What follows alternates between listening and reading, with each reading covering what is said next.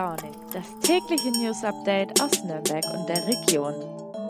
Guten Morgen und herzlich willkommen zu einer neuen Folge Früh und Launig. Heute ist schon Freitag, es ist der 8. April und das Wochenende steht ja zum Glück schon vor der Tür. Jetzt den einen Tag, glaube ich, kriegen wir auch noch rum. Ähm, nächste Woche um die Zeit muss dann keiner von uns in die Arbeit, äh, Uni oder in die Schule, denn äh, Ostern steht vor der Tür. Nächste Woche haben wir dann Karfreitag und äh, da es aber leider auch schon schlechte Nachrichten. Habe ich gestern gelesen. Ähm, man isst ja am Karfreitag traditionell Fisch und ausgerechnet jetzt wurde bekannt, dass die Karpfenpreise momentan enorm steigen. Der Grund dafür ist die hohe Nachfrage einfach in der Fastenzeit. Aber auch Kormorane und Fischotter haben da ihren Teil zum niedrigen Angebot beigetragen beigetragen. Naja, jetzt äh, müssen wir halt alle ein bisschen tiefer in die Tasche greifen, aber ist dann halt so, unter den Tischen, die so auf den Teller kommen, bleibt der Karpfen ja auf jeden Fall das Nachhaltigste. Ähm, da, er kommt ja hier aus Franken und da zahle ich auch gerne mal ein bisschen mehr einen guten Karpfen. Ja, so, nach dem kurzen Karpfenexkurs konzentrieren wir uns mal wieder auf das Hier und Jetzt.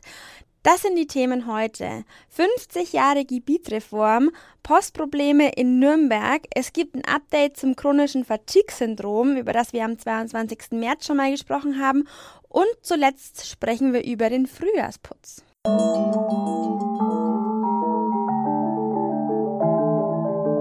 Wir starten heute mit einer kleinen Geschichtsstunde und gehen zurück ins Jahr 1972. Damals hat die Region ein Thema besonders dominiert und zwar die äh, Gebietsreform. Was das genau war und welche Auswirkungen äh, das bis heute auf unser Leben hat, weiß meine Kollegin Anne Kleinmann. Anne, wir sprechen ja über die Gebietsreform 1972. Ich glaube, wenige unserer Hörerinnen und Hörer waren damals überhaupt schon auf der Welt, also auch ich nicht. Erklär mal, was äh, ist denn das überhaupt gewesen? Also vor dieser Gebietsreform vor 50 Jahren war Bayern praktisch ein Flickenteppich. Das heißt, es gab sehr viele Landkreise und es gab vor allem sehr viele sehr kleine Gemeinden. Und eben das wollte man ändern und man hat deswegen einige Landkreise zusammengelegt und geändert und man hat vor allem sehr vielen Gemeinden die Selbstständigkeit entzogen. Ich nenne da jetzt mal eine Zahl, aber nur eine, damit es nicht zu viel wird. Vor der Gebietsreform gab es in Bayern 7000 Gemeinden und danach nur noch knapp über 2000. Also das war schon ein sehr radikaler Einschnitt. Hast du ein paar Beispiele aus der Region, wo Landkreise zusammengelegt bzw. verändert wurden? Ja, also da gibt es natürlich eine ganze Menge Beispiele. Ähm, bei uns in der Region könnte man jetzt zum Beispiel Neustadt an der Eichbad Winsheim nennen. Das waren davor drei Landkreise und zwei Gemeinden aus dem damaligen Landkreis Rothenburg ob der Tauber.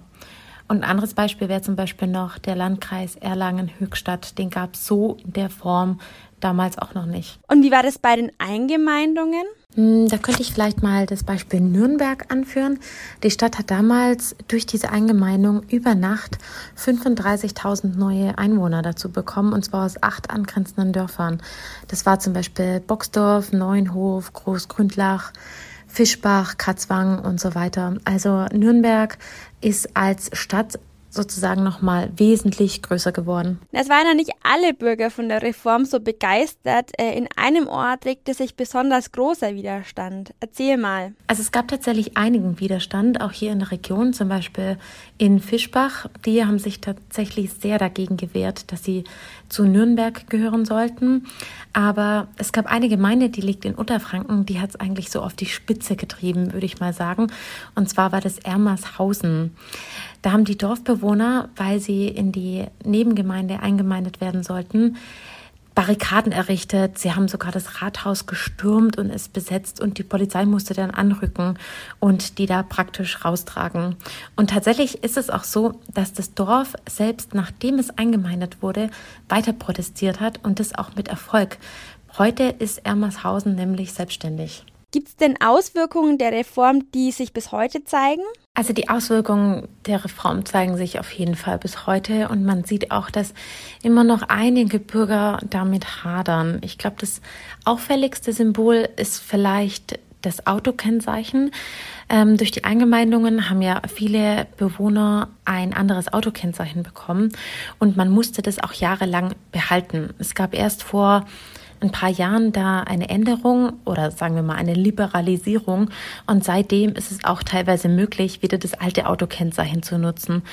Ähm, Beispiel ist zum Beispiel der Landkreis Ansbach. Da ist ja eigentlich das Kennzeichen AN. Aber jetzt seit ein paar Jahren kann man eben auch DKB für Dinkelsbühl oder FEU für Feuchtwangen wieder nutzen.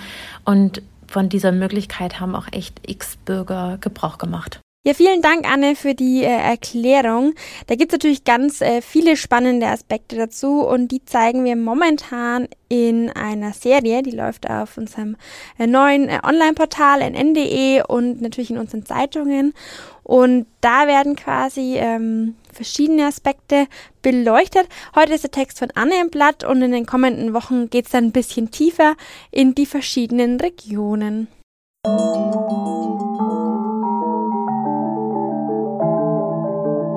Wenn ihr in Nürnberg wohnt, kann es sein, dass ihr seit längerer Zeit keine Post mehr bekommen habt. Nicht, weil euch keiner schreibt, sondern weil Briefe nicht ankommen.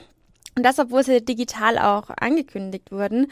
Unser Postexperte im Haus hat sich dem Ganzen mal ähm, angenommen und äh, jetzt lacht er bestimmt, ja, wir haben einen Postexperten. Also sage ich mir in Anführungszeichen, der macht natürlich auch andere Sachen. Aber äh, ihr merkt schon daran, das läuft in Nürnberg mit der Post häufiger mal ein bisschen komplizierter. Naja, ähm, es haben sich ein paar Leser gemeldet aus dem Bleiweißviertel in der Südstadt. Ähm, da haben, die haben eben moniert, dass zwar ab und zu ein Postbote durch die Straße fährt, die Briefkästen aber leer bleiben. Auf Nachfrage teilte die Post dann mit, dass äh, derzeit tatsächlich viel liegen bleibt. Ähm, der Grund dafür ist Corona. Sehr viele Zusteller seien momentan erkrankt und äh, können im Krankenstand dann keine Briefe austragen. Ähm, zwar sollen sich deutschlandweit die Quarantänefälle unter Postmitarbeitern in Grenzen halten, aber da scheint ja Nürnberg eine große Ausnahme zu sein. Zwinker, zwinker. Wenn es wieder rund läuft, kann man nicht sagen. Ähm, es kann also sein, dass ihr irgendwann einfach 20 Briefe auf einmal im Briefkasten habt. Dann wisst ihr auch, dass euer Postbote wieder gesund ist. Bei uns daheim kommen zum Glück noch Briefe und Pakete an. Und die Woche tatsächlich auch ein Flyer von der Post selbst. Die sucht nämlich derzeit dringend Zusteller. Also scheint ja Corona wohl nicht das einzige Problem zu sein. Früh und launig. Das Update. Diese Woche hagelt es an Updates für euch. Heute gibt es Neuigkeiten über ein Thema, über das haben wir schon vor einiger Zeit mal ausführlich gesprochen, nämlich die Krankheit MECFS oder besser bekannt als chronisches Fatigue-Syndrom. Ähm, ja, wobei es sich dabei nochmal handelt und was das Problem genau ist, erklärt euch meine Kollegin Isabella Fischer von unserer Wissensredaktion nochmal kurz. Ja, hi Nina. Und zwar bei MECFS geht es um eine Erkrankung, die eigentlich bislang noch völlig unbekannt ist. Und das, obwohl die Patientinnen und Patienten, die davon betroffen sind, ja eigentlich komplett aus dem ja, Leben verschwinden. Ähm, völlige Entkräftung, Muskelzittern, starke Kopfschmerzen sind einige der Symptome. Die Betroffenen sind auch licht- und geräuschempfindlich. Ja, das heißt, die manche liegen wirklich seit Jahren im Bett, ohne dass sie sich wirklich ja am aktiven Leben noch beteiligen können. Ich habe mit zwei Betroffenen gesprochen. Der eine zum Beispiel hat seit zwei Jahren sein Bett nicht mehr verlassen und er muss auch gefüttert werden, weil er das auch einfach selber nicht mehr kann. Also es ist wirklich eine schlimme, schlimme Krankheit, von der eigentlich aber keiner wirklich was weiß. Und das, obwohl schätzungsweise knapp 250.000 Menschen in Deutschland daran erkrankt sind, darunter auch 40.000 Kinder und Jugendliche. Okay, und was ist jetzt da das Problem genau, dass es einfach zu unbekannt ist? Genau, also die Forschung ähm, ist bislang auch wirklich noch nicht an dem Punkt, an der sie eigentlich sein müsste. Das liegt natürlich auch daran, weil Forschungsgelder einfach fehlen und weil auch einfach innerhalb, ähm, beziehungsweise ja innerhalb der Medizinergruppe und der Forschergruppe noch super viel im Unklaren ist. Das heißt, man weiß auch überhaupt noch gar nicht genau, welche, ja, welche Erkrankung MECFS überhaupt auslöst. Ähm, es wird davon ausgegangen, ähm, ja, dass es vielleicht eine Hormonstörung sein kann, eine Fehlreaktion des Immunsystems. Ähm, das Epstein-Barr-Virus wird auch als Auslöser gehandelt. Ja, aber man weiß halt einfach noch nichts, weil es auch einfach, ja, keine Forschung gibt. Ähm, und das hängt halt am Ende auch immer mit den fehlenden Forschungsgeldern zusammen. Aber Da gibt es jetzt Neuigkeiten. Ah, jetzt wollte ich gerade sagen, weil wir haben ja hier ein Update. Ähm, hau mal raus, was gibt's da Neues? Genau, und zwar am Erlanger Universitätskrankenhaus gab es im letzten Jahr schon eine Studie, ähm, da war auch die Augenärztin Dr. Bettina Hoberger mit beteiligt. Und zwar, da wurden vier ähm, Patientinnen und Patienten, die Long-Covid hatten, mit dem Herzmedikament BC007 behandelt. Und ja, dieses Herzmedikament BC007 das neutralisiert schädliche Autoantikörper, die sich gegen körpereigene Proteine richten. Also das heißt, mit Zugabe von diesem BC007 wurden die Long-Covid-Symptome langsam besser. Und da hat sich dann eben auch die Frage gestellt, weil eben die Symptome zwischen MECFS und Long-Covid sich gleichen, ja, ob das nicht auch bei MECFS-Patienten helfen kann. Diese Long-Covid-Studie hatte Forschungsgelder bekommen und jetzt wurde im Bayerischen Landtag eben auch das Geld für eine eigene MECFS-Studie bereitgestellt. Das heißt, es fließen jetzt 800.000 Euro in das Erlanger Forschungsprojekt und weitere 800.000 Euro soll es für den Aufbau einer ambulanten Anlaufstelle in Bayern geben. Die gab es bislang nämlich auch nicht. Und genau die Zusammenarbeit von den verschiedenen Beratungsstellen, zum Beispiel eben an der FAU Erlangen-Nürnberg und am Klinikum rechts der ISA und der Julius-Maximilians-Universität in Würzburg, die soll einfach ausgebaut werden. Und ja, das ist für die Betroffenen wirklich der erste Hoffnungsschimmer und Lichtblick seit Jahren, vielleicht seit überhaupt jemals.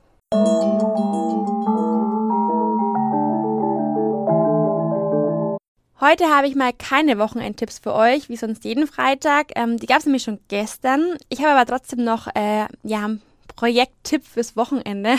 Der macht wahrscheinlich nicht so viel Spaß, aber es, man muss es irgendwann hinter sich bekommen, nämlich den Frühjahrsputz. Jetzt ist ja hoffentlich eins der letzten trüben Wochenenden. Da bietet sich an, tatsächlich mal das anzugehen, ähm, bevor jetzt die, die schöne Zeit kommt und auch Ostern kommt. Mein Kollege Jan aus der Lokalredaktion hat ein paar Tipps zusammengestellt und dafür mit äh, Putzexperten aus der Region gesprochen. Jan, meistens ist beim Frühjahrsputz ja der Anfang am schwierigsten. Helf uns mal auf die Sprünge. Wie geht man da am besten ran? Ja, also am besten schon mal damit, dass man sich vorbereitet und Zeit einplant. Das heißt, du machst eine Checkliste, du planst deine Familie ein, du suchst dir alle deine Utensilien zusammen, Schwämme, Lappen, Staubsauger, Allzweckreiniger, ein Fettlöser, ein Kalkreiniger und ganz wichtig, Viele putzen einfach überall gleichzeitig. Mach dir ein System, geh systematisch vor, arbeite dich von oben nach unten durch. Oder wenn du eine Wohnung hast, fang einfach mit dem dreckigsten Raum zuerst an. In der Regel ist das immer die Küche und am Ende erst der Boden, damit sich der Staub dann auch abgesetzt hat und dann kannst du ihn aufsammeln. Bei mir sind die Fenster immer so ein Problem. Wie bekomme ich die denn so richtig streifenfrei? Du nimmst Spülmittel, Wasser, machst Spülwasser draus, ähm, trägst es mit einem Fensterlappen auf, also idealerweise auch aus Leder oder es gibt auch spezielle Fensterlappen, bloß keinen Mikrofaserlappen, weil der kann auch Schäden in der Scheibe verursachen. Und dann nimmst du einen handelsüblichen Abzieher und ziehst das Schmutzwasser von der Scheibe. Idealerweise hast du unten noch eine Unterlage liegen, ähm, damit es dir nicht den Parkett versaut. Und was mache ich bei Kalkflecken im Bad? Ja, auch Kalkflecken äh, bekommt man einfacher weg, als viele glauben. Ähm, du kannst einfach Essigwasser nehmen, also Essig ähm, mit Wasser mischen ähm, oder einen Essigreiniger nehmen und ähm, das Ganze dann von den Armaturen eben abwischen. Und dann hat man das Problem eigentlich gelöst. Gibt es denn Fehler, die man unbedingt vermeiden sollte? Ja, das gilt jetzt nicht nur für den Frühjahrsputz. Ähm, also da geht es generell darum, dass viele Leute ähm, heißes Wasser nehmen, wenn sie Böden putzen und oftmals wird dann das Putzmittel damit vermengt. Das führt aber letztendlich dazu, dass die schädlichen Dämpfe austreten, die dann wiederum die Lunge schädigen können ähm, und eben auch die Wirkstoffe des Putzmittels verpuffen und das ist auch schädlich für den Boden. Also einfach darauf achten und wenn man dann den Boden wischt, den nicht erst trocknen lassen, sondern einfach mit einem trockenen Lappen hinterherwischen und dann, hat man es eigentlich schon.